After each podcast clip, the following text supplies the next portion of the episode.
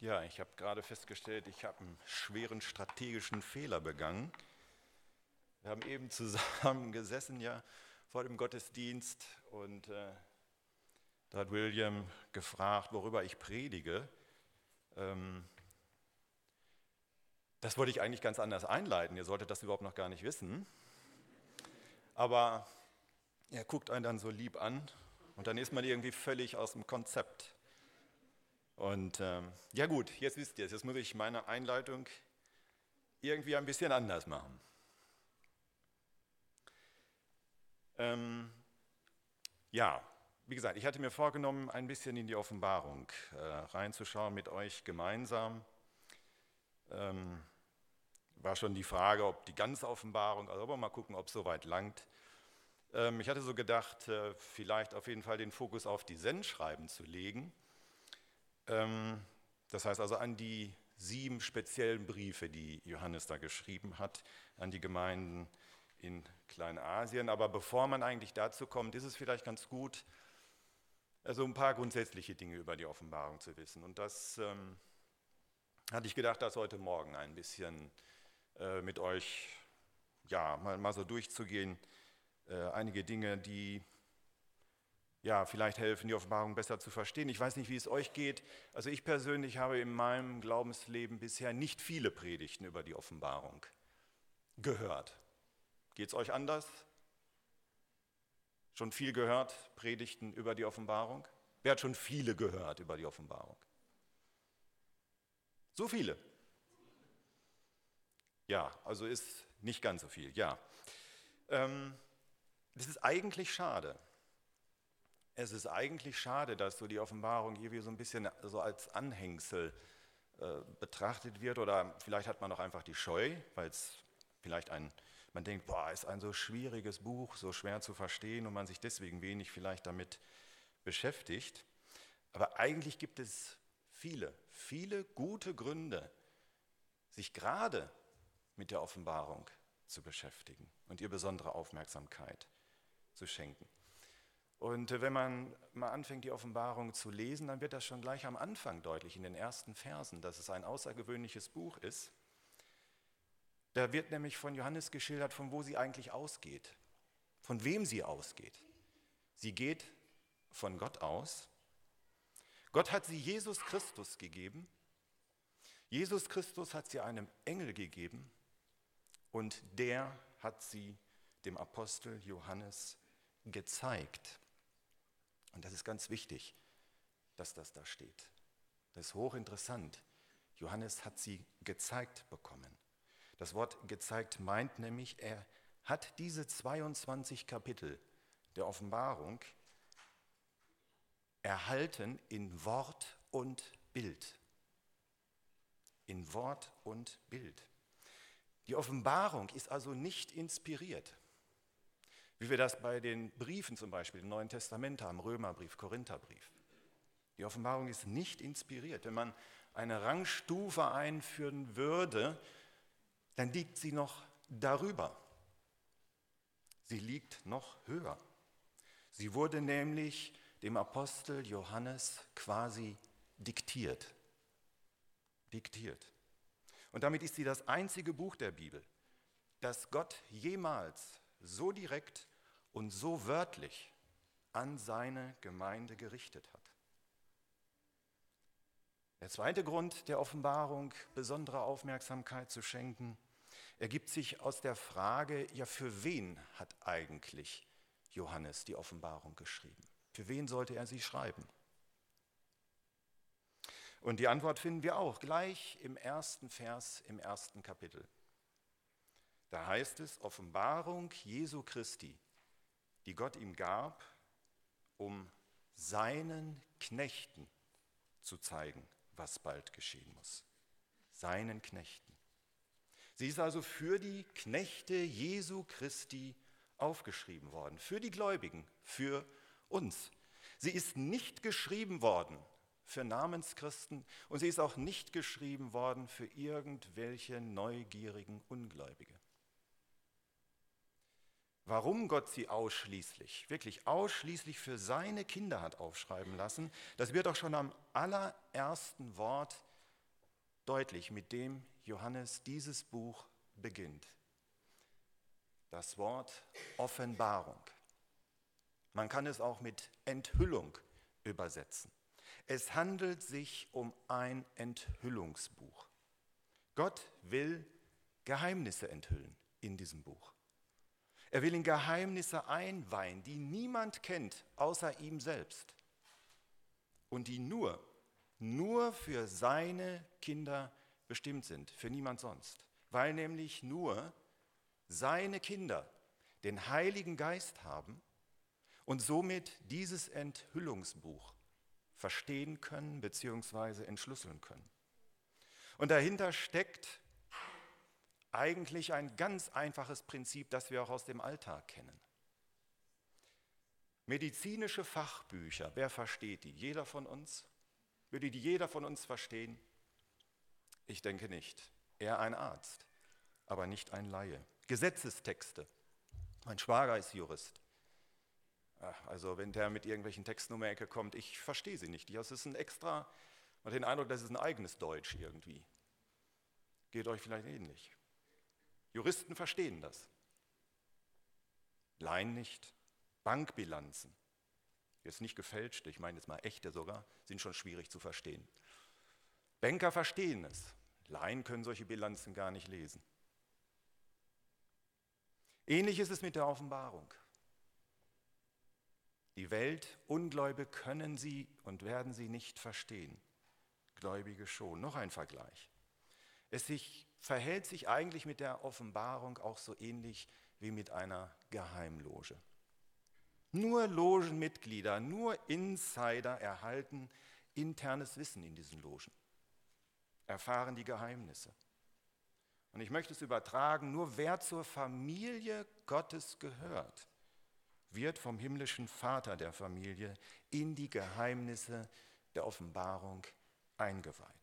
Und das wird auch deutlich, wenn man mal Kommentare liest zur Offenbarung von Philosophen. Ja, für sie ist dann die Offenbarung nichts weiter als ein Märchenbuch. Interessant zu lesen, nett zu lesen, aber man kann auch Brüder Grimm lesen. Und die vielen Bilder, die da drin sind, sagen sie dann, die müssen tiefenpsychologisch gedeutet werden. Ja, es gibt sogar evangelische Theologen, die die Offenbarung für ein Zitat, ich habe es gar nicht glauben mögen, dass das jemand sagt und schreibt, ein albernes Buch halten. Ein albernes Buch halten. Man sieht, sie sind völlig überfordert mit diesem Buch, es irgendwie zu verstehen. Es ist auch nicht für sie gedacht. Die Offenbarung besitzt mit diesem Enthüllungs-, mit diesem Einweihungscharakter also eine Besonderheit, die Gott nur diesem Buch der Bibel gegeben hat, keinem anderen Buch. Der dritte Grund der Offenbarung besondere Aufmerksamkeit zu schenken. Auf ihr liegt eine ganz besondere Verheißung. Eine Verheißung, die wir auch an keiner anderen Stelle des Neuen Testamentes oder des Alten Testamentes finden. Sie ist einzigartig, sie ist einmalig und auch sie steht gleich im ersten Kapitel und zwar in Vers 3. Da schreibt Johannes, glücklich, glücklich zu preisen ist, wer liest und die hören und bewahren. Die Worte der Weissagung, was in ihr geschrieben ist glücklich zu preisen. So beginnt Johannes die Offenbarung. So soll er sie beginnen, hat Gott ihm diktiert. Beginne sie so, glücklich zu preisen. Wer liest und die hören und bewahren. Glücklich zu preisen, man kann auch sagen, gesegnet. Gesegnet sind diejenigen. Das Wort, das griechische Wort, das wir hier finden, wurde damals gebraucht zur Beschreibung eines wohlhabenden Mannes der wurde so genannt. Jemand, der reich war. Wer also die Offenbarung liest, hört und bewahrt, der darf sich glücklich schätzen, sagt Gott. Du darfst dich glücklich schätzen dann. Der wird von Gott gesegnet werden, der wird von Gott in den Zustand eines wohlhabenden Menschen versetzt, der wird von Gott reich gemacht. Aber natürlich nicht reich gemacht in dem Sinne von, ja, von Geld und von Aktien, aber reich gemacht an Geheimnissen, an Erkenntnissen, die Gott ihm mitteilt, an die Gott ihm teilhaben lässt, an geistlichen Schätzen, die niemand sonst erhält als nur ein Kind Gottes. Gott verspricht dir in die Hand, wenn du dich mit der Offenbarung beschäftigst, dann wirst du glücklich, gesegnet, reich werden. Und zur Bekräftigung, damit wir diese einzigartige Verheißung auch wirklich ernst nehmen, wiederholt Gott sie am Ende der Offenbarung noch einmal. Sie steht nicht nur am Anfang, sie steht noch mal am Ende. Sie um, diese Verheißung umrahmt quasi die gesamte Offenbarung. Da muss man einfach feststellen, die Offenbarung ist wirklich etwas ganz Besonderes in der Bibel. Gott hat sie zu etwas ganz Besonderem gemacht. Glücklich zu preisen, ich habe gerade den dritten Vers vorgelesen, wir wollen ihn noch mal ein bisschen betrachten. Glücklich zu preisen ist, wer liest und die hören und bewahren. Wer liest und die hören, klingt ein bisschen merkwürdig, vielleicht so für, für unsere Ohren, für die Ohren damals überhaupt nicht. So im Gottesdienst des ersten Jahrhunderts, da lief das etwas anders ab. Einer las vor und die anderen hörten zu. So war das in der Gemeinde. Die Offenbarung, die wir hier haben von Johannes, sie wurde also in den Gemeinden vorgelesen. Was beinhaltet nun das Wort aber bewahren hier noch? Wer liest und die hören und bewahren, drei Dinge sind das. Bewahren. Was sollen Kinder Gottes also konkret tun. Es wird vielleicht deutlicher, wenn man so die zweite Übersetzungsmöglichkeit des Wortes hinzuzieht. Das Wort kann man auch noch übersetzen mit bewachen, einen Schatz bewachen. Und genau das ist die Offenbarung, ein Schatz.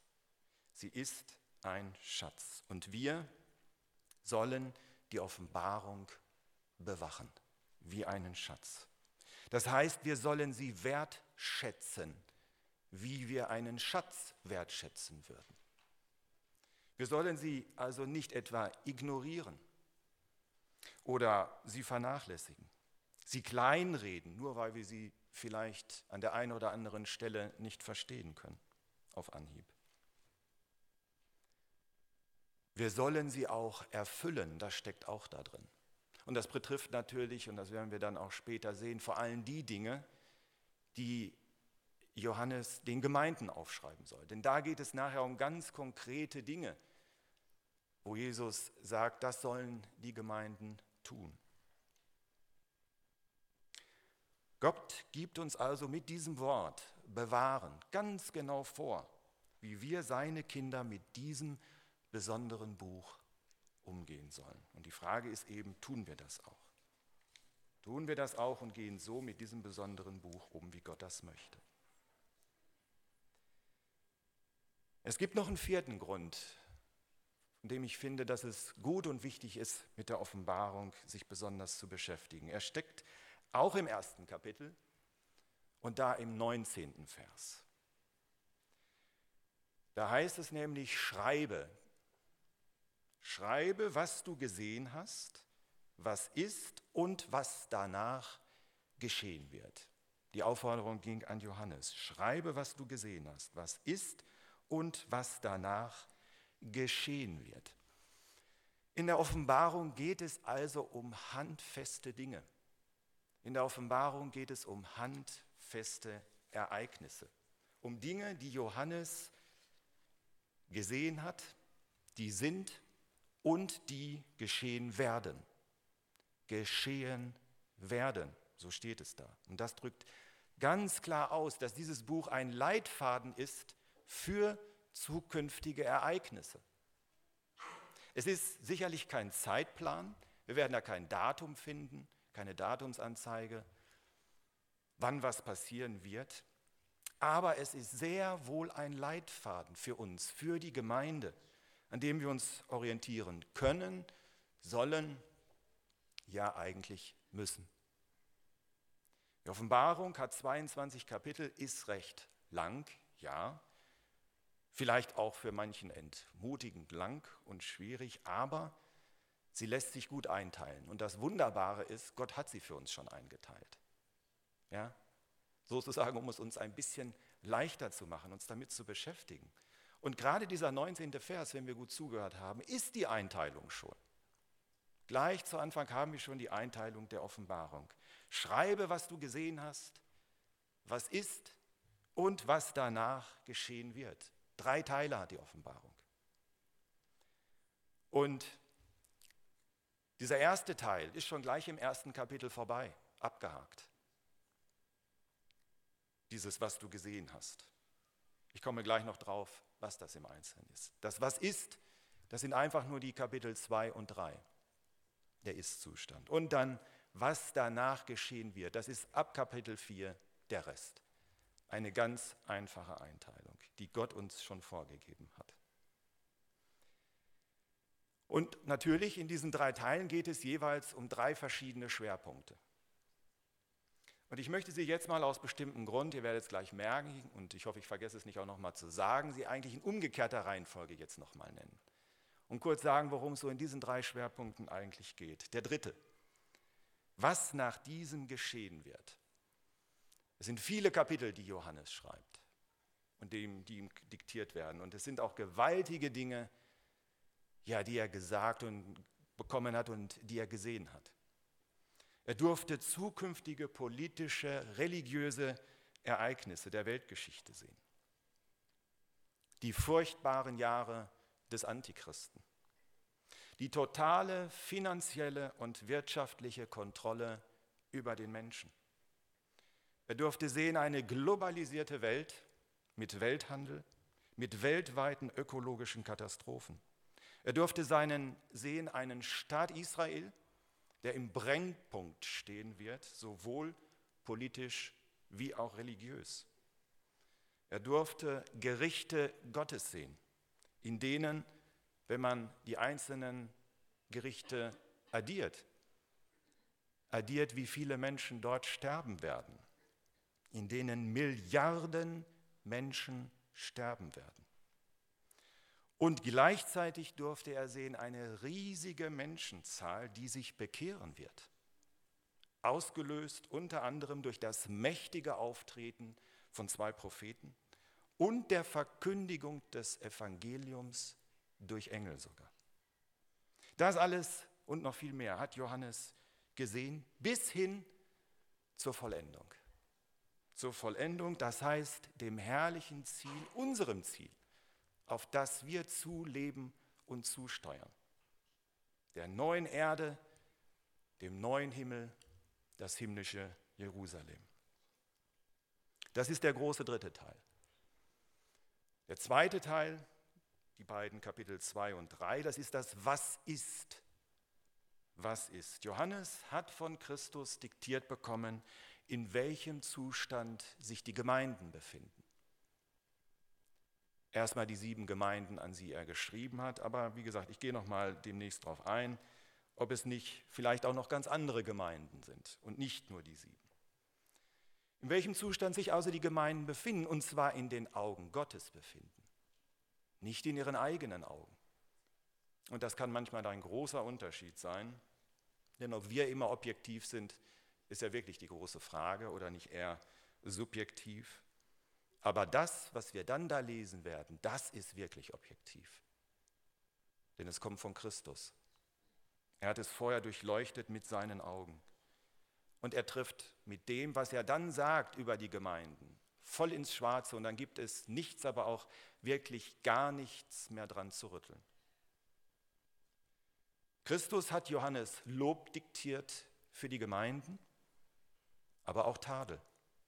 Und leider viel mehr Tadel als Lob. Und Christus hat sie nicht direkt, auch das werden wir dann sehen, nicht direkt an die Gemeinden gerichtet, sondern zunächst an die Ältesten der Gemeinden. Natürlich aus verständlichen Gründen aus dem Neuen Testament wissen wir ja, dass die Ältesten vom Heiligen Geist eingesetzt sind als Hauptverantwortliche über die Gemeinde, weil sie die Hirten der Herde sind mit den entsprechenden Aufgaben. Sie sind für ihn allererster Ansprechpartner für die Gemeinde, weil sie Acht geben sollen, aufgeben, aufpassen sollen auf die Seelen, aber eben auch auf den Kurs, den das Schiff Gemeinde nimmt. Sie müssen ja Lehrfähigkeit besitzen und deswegen auch das Ruder der Gemeinde, wenn es auf gutem Kurs ist, auf gutem Kurs halten und wenn es droht, vom Kurs abzuweichen, wieder auf Kurs zurückbringen.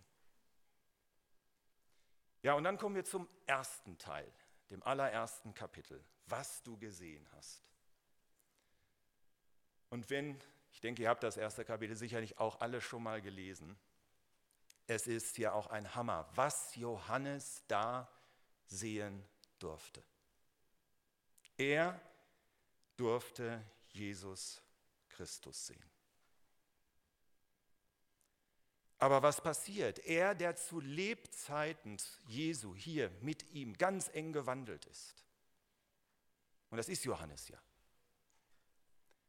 er hat zu Tisch an seiner Brust gelegen. Er gehörte zu den dreien, der exklusiv miterleben durfte, wie Jesus auf den Berg ging und dort verwandelt wurde.